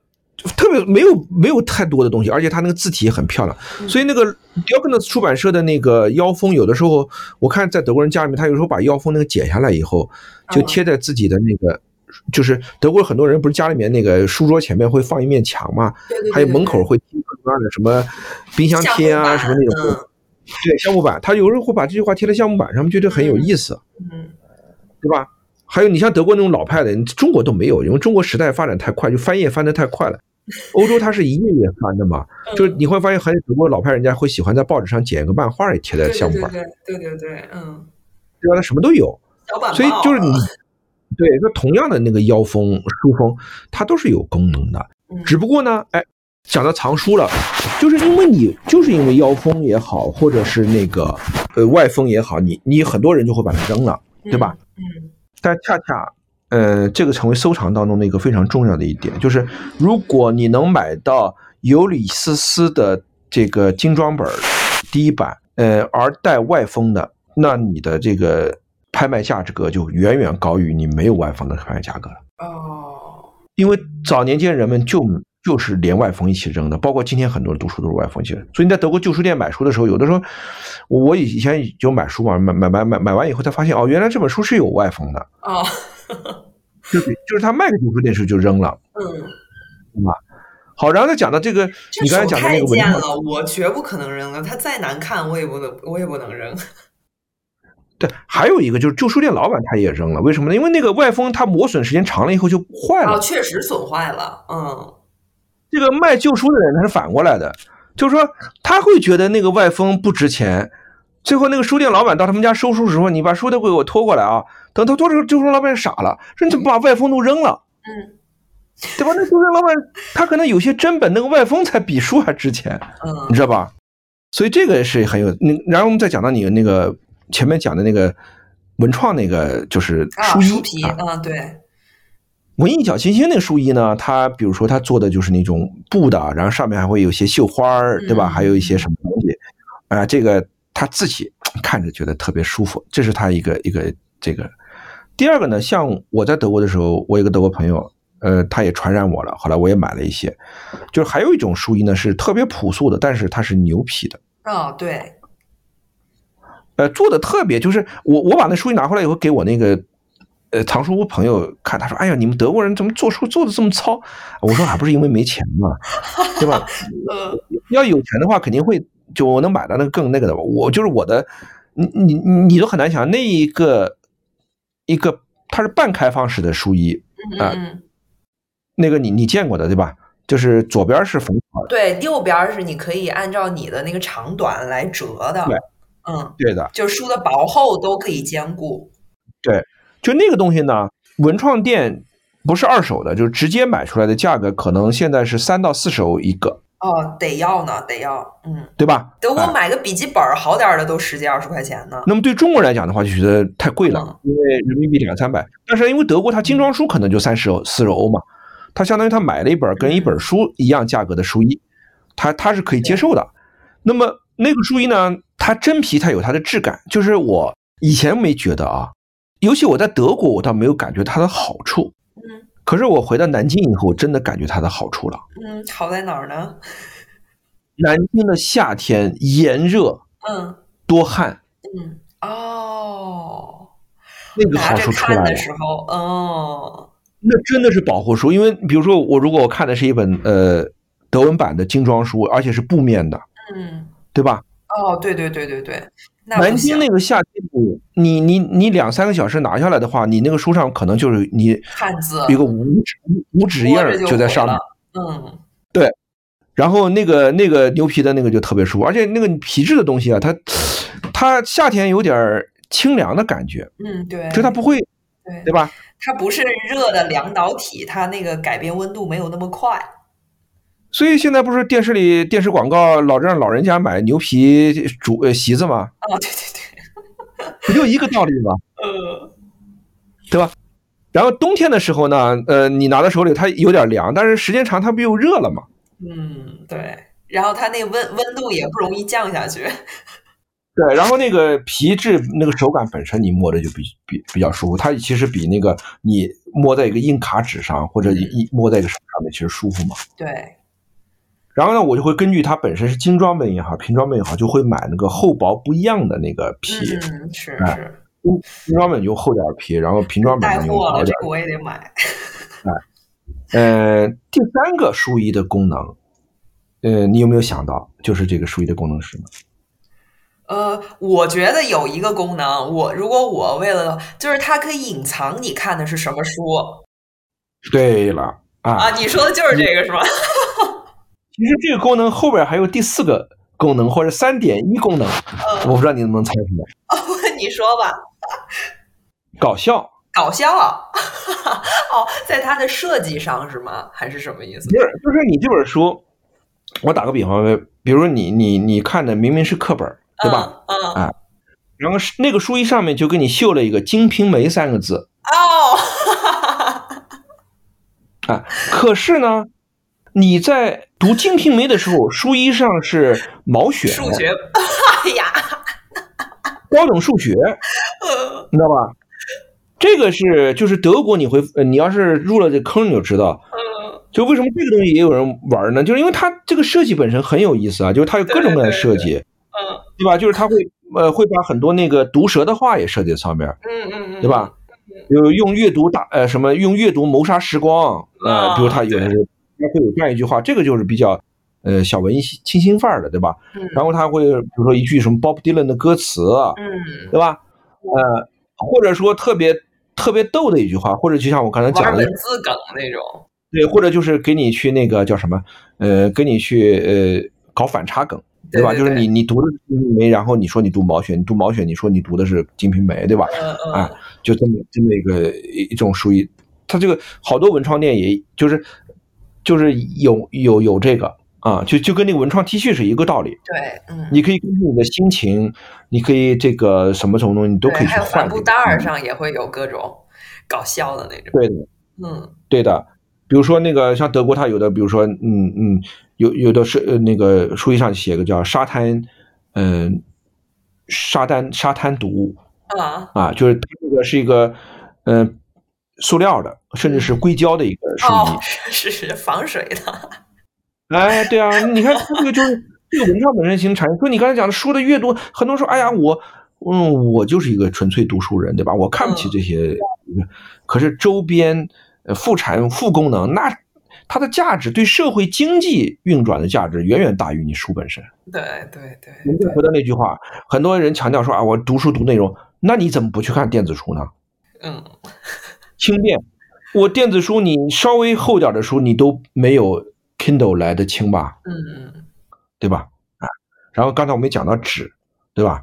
啊，其实这些就就今天这个话题，其实都都都那个。然后我们再最后再讲一个，就是对，差不多。我们最后再讲一个，就跟收藏有关的，就是呃，我们之前讲的就是那个书，你可以去自己去装订书衣，那是之前的事儿，对吧？嗯啊，但是呢，呃，其实现在还有一些古董玩家，呃，或者说资深玩家还还在玩这个事儿，就是他会呃买了书以后啊、把原来的呃书封给拆了，嗯然后再去找呃装订店，帮他去按照他的想象去装订。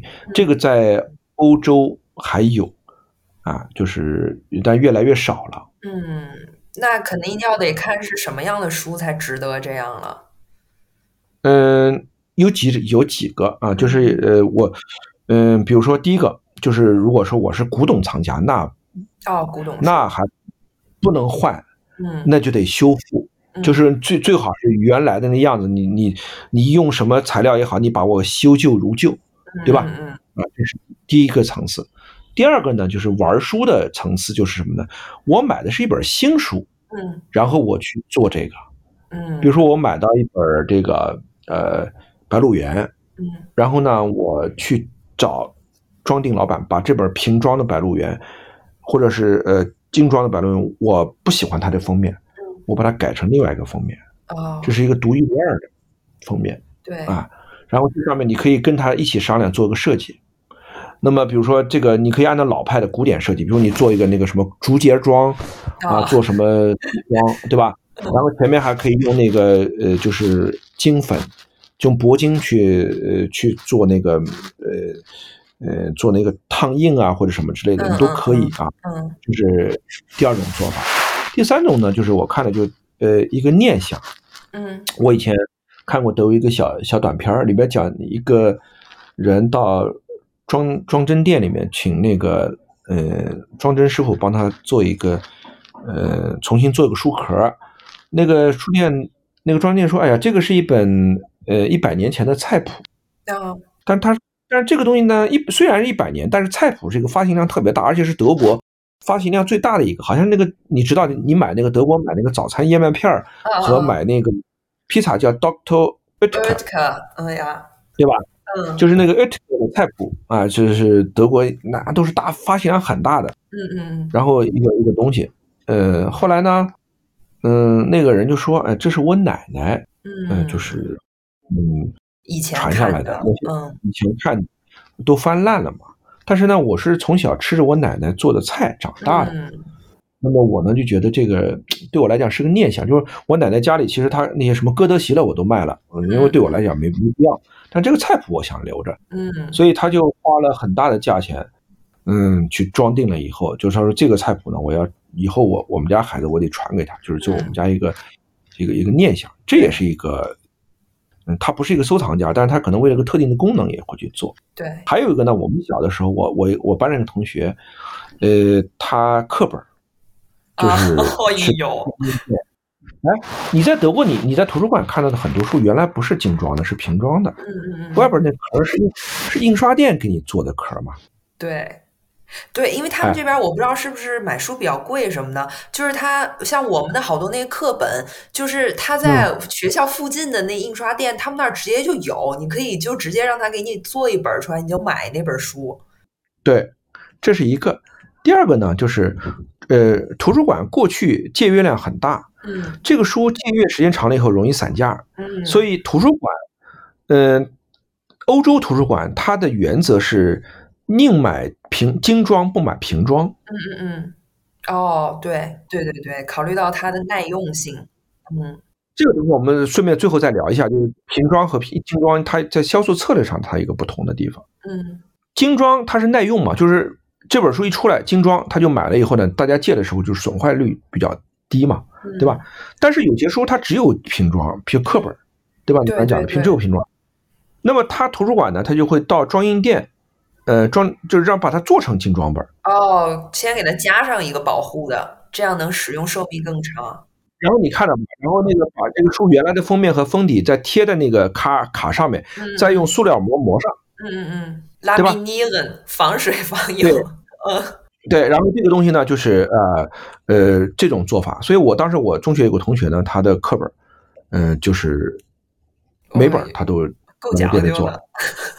我挺讲究吧？哎，那成绩是我们班成绩比较差的一个孩子啊。哎呦，嗯，大家学渣玩文具嘛？呃，他不，其其实为什么呢？这个，呃，咱们在中国这说起来其实很简单。嗯，他爸跟那个印刷厂之间有业务关系，哦，他他也没花这个钱，他想中国人就这样嘛，你想花钱不花钱，反正对吧？弄呗。对我读大学的时候呢，就是我们大学图书馆也有这种拼装改精装的，但是嗯比较简单，就是正反两块皮儿，中间有两个洞眼儿，用线把它给哦，像鞋带一样，对对，绑起来。那种东西现在你就看不到了。嗯，我们大读大学的时候有图书馆有，是用鞋带儿一样的带儿，然后把它给捆扎起来的。嗯嗯嗯嗯那个它的好处什么呢？就是因为你要把瓶装本，像德国那种做法，把瓶装本改成精装本，要把后边的背胶给去掉，嗯嗯嗯，对吧？然后还要锁线，要把原先的给取下来，然后再弄。对嗯对。然后我我我刚才讲了个简易的，就是前后两块板儿，中间是吧？然后一嗯一捺啊，那个呢，其实是我们中国传统书的一个做法，因为我们现在聊就聊大家就是看的书嘛，嗯，所以这个中国古书我们今天不谈这个话题，就是呃中国古书的很多这个装帧跟我们今天已经呃就是呃那个做法也好，或者可能跟对广大读者来讲意义不大，所以我们今天不聊这个话题。好，最后我们再聊一下这个精装本儿，嗯它为什么要有精装本？还有一个一就是首先这个书最早，大部分的书它最早的形态就是精装本。嗯这个所以出版的行规是什么呢？就是先出精装本，如果精装本销量哦，呃比较好如果嗯多了，我再出精装本，这个是呃一个普遍的原则。所以你为什么很多我们觉得，哎呀，这个咱们在中国市场上已经习惯了，就是先出平装本或者平装本儿、精装本同时出，嗯，而且精装本儿还比平装本儿还贵不了多少，对，对吧？因为中国大部分的读，因为我们中国呢是经济发展是一步一步来的，嗯我们中国像我这代人，其实是为了省一毛钱都愿意买平装的，对，对吧？还有一个就是中国的精装工艺哦，活儿太糙了。太糙了，活儿太嗯，那种精装本有时候可能更容易损坏。嗯，对对对，就其实它的精装并没有比平装要好到哪儿去，但是还贵，对嗯，对，还贵，所以那就不愿意嘛。那随着现在我们中国的这个工艺好了以后，呃，中国有个好处嘛，就是中国平装精装本的价格不是平装本的两倍，那而是大概一点二倍到一点三倍吧。是是，哎嗯，一点二五，嗯对，大概是这样的一个一个比例。所以那就是我我我如果我经济上还可以承受，我买本精装本，如果它也比较好的话，我可以买这个啊。嗯嗯然后第三个呢，就是反过来的，就是欧洲，比如它有些书啊，它在出版的时候，嗯，是觉得这是一本畅销书啊，不是畅销书，这是一本通俗书，嗯呃，那就先出平装本，嗯，对吧？对市场有预判，可是没想到这本书啊，嗯，慢慢慢慢就成为经典了。哦。那这时候就开始出精装，呃，出着出着作家得诺奖了，赶紧补一批。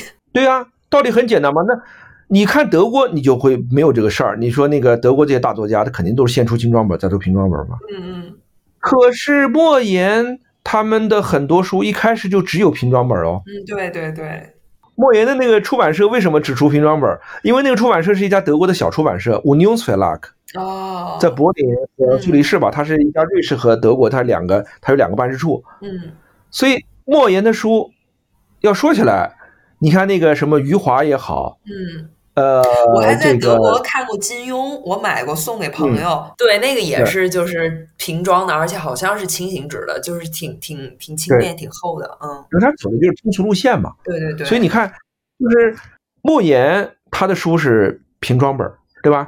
然后呢，他现在得了诺奖也没印精装本儿，嗯或者只有其中一到两本印了精装本儿。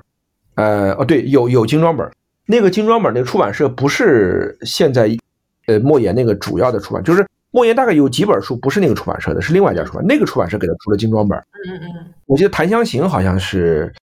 还是还是哪个是那个那个出版社的？嗯，还有一本好像是《疲劳》吧，好像是只有精装本，但是其他的都是平装本。嗯呃，那个就是说，你要在德国，你会发现，就是说，如果一个外国作家被翻译成德语，哎，就是出版社敢印精装本，那说明对这本书还是有点把握的，嗯就觉得有读者愿意买账。否则他印精装本的话，销量不好的话，他就亏了嘛。嗯，对，对但如果他一开始就说，比如说就给你出平装本的话，呃，它是这样的，就是瓶装本过去啊，它有一个原则，就是销量大才会印瓶装本。嗯那是因为什么？那是因为过去的印刷工艺导致，就是说什么呢？就是说，呃，印刷成本和印数，呃，挂钩很，就是很紧密。嗯嗯嗯。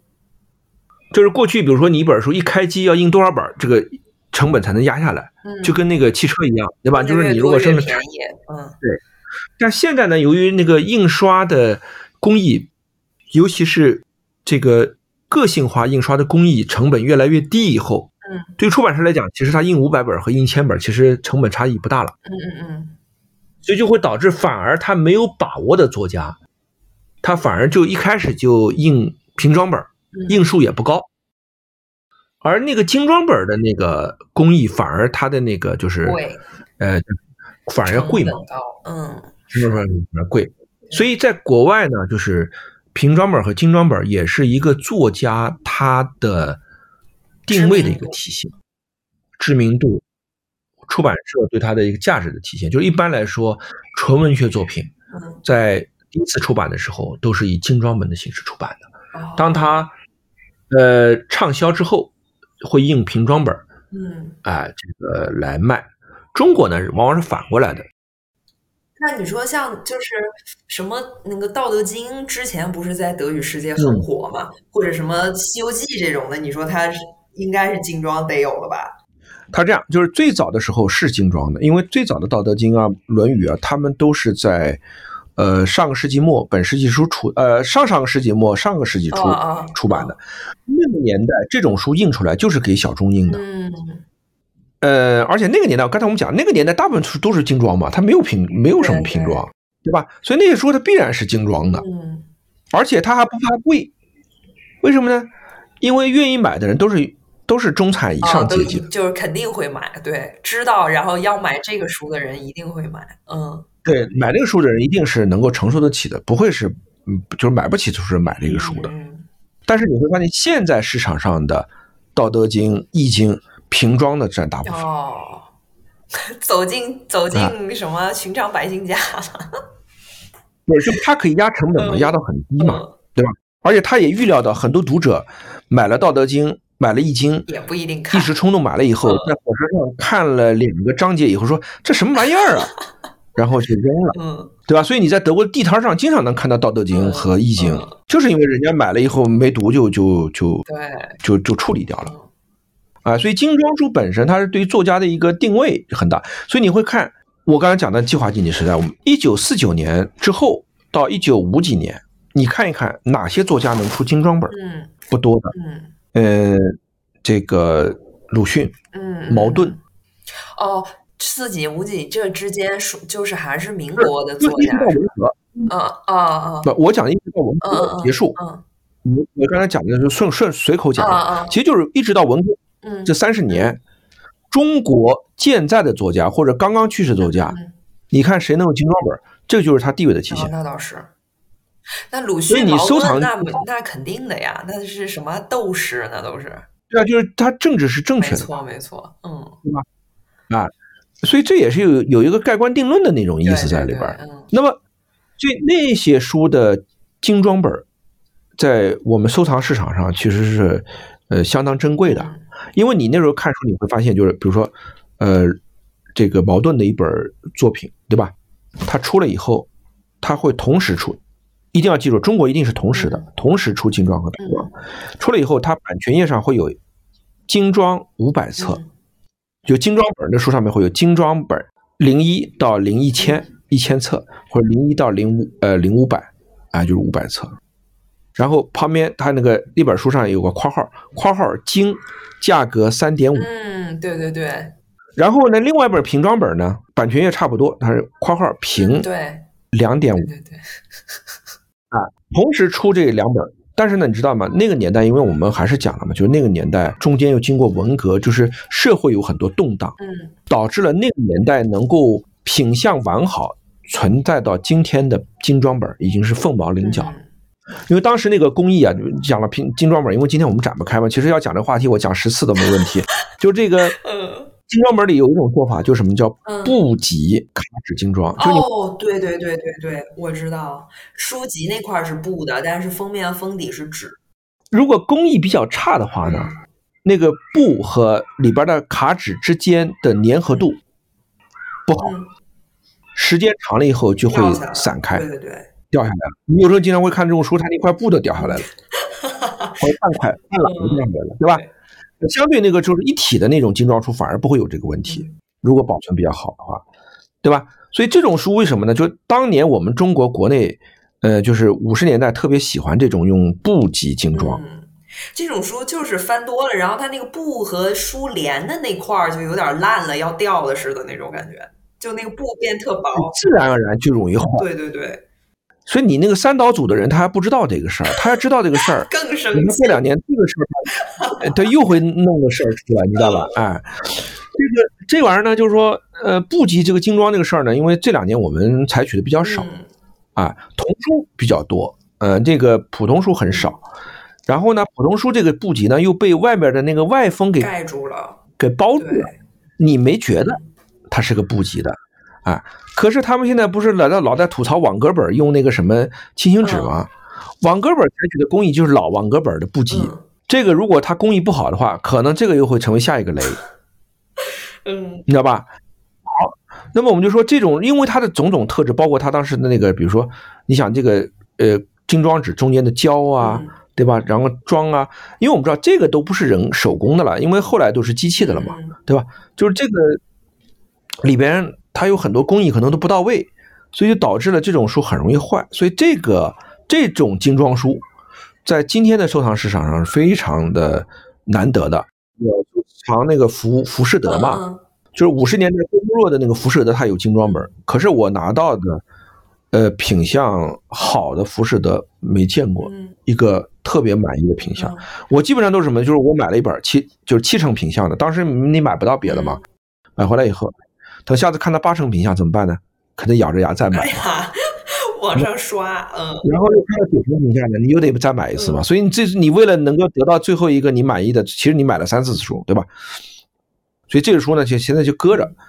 那么这种东西你会发现，这个就是为什么这样的书它能印精装，那是跟那个作家本人没有关系的，对吧？嗯所以有的时候你会发现那个年代精装书做的很西洋，嗯，对，哎，呃，后来我才知道，因为我一第一眼感觉做的很西洋，因为它国际同步嘛，那这样了，或者是哪怕那个后来我就发现，哦，原来人民文学那套书的一个美术编辑就是装帧设计家，是留学德国莱比锡的。哦，莱比锡最著名的那个，就德国也是最著名的那个叫做图书装帧设计学院。嗯啊，现在好像是莱比锡大学下面的一个系吧？啊，他现在 应该是莱比锡艺术大学下面一个系，就是他那个系的主体就是，呃，图书的装帧和版画。哦，那个人就在那儿留学的，是中国第一个获得世界最美书奖的一个这个图书装帧设计师。嗯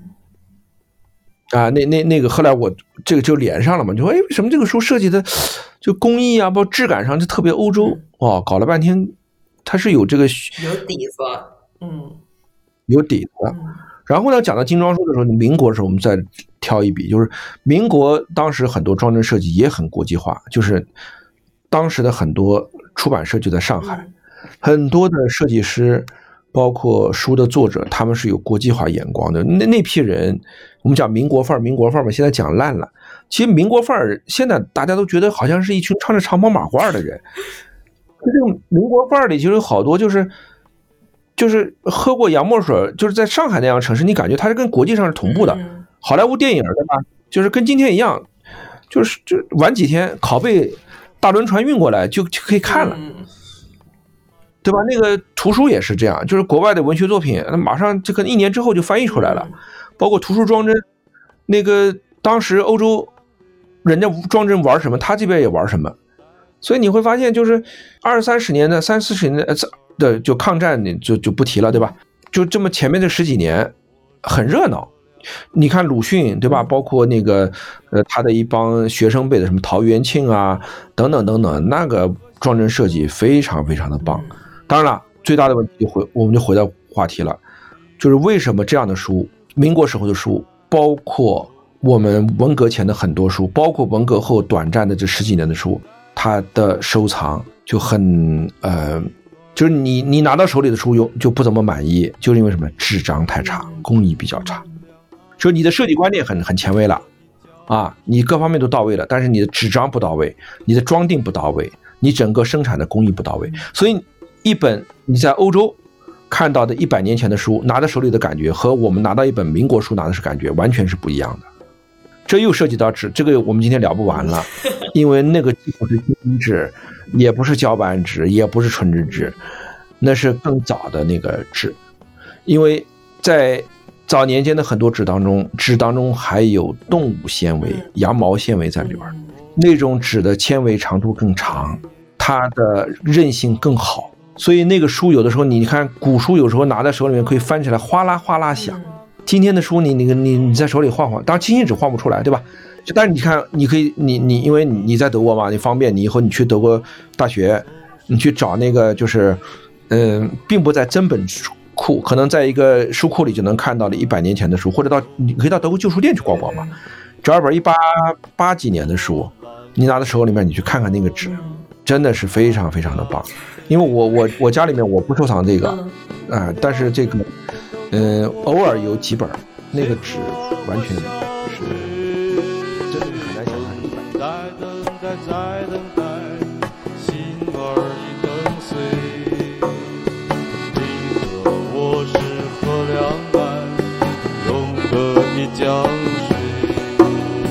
我的生活和希望总是。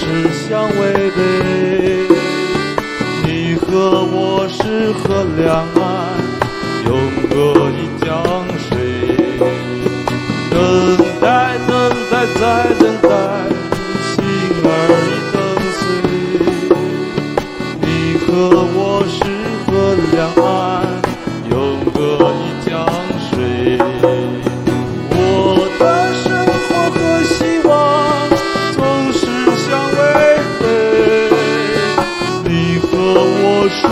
两岸，永隔一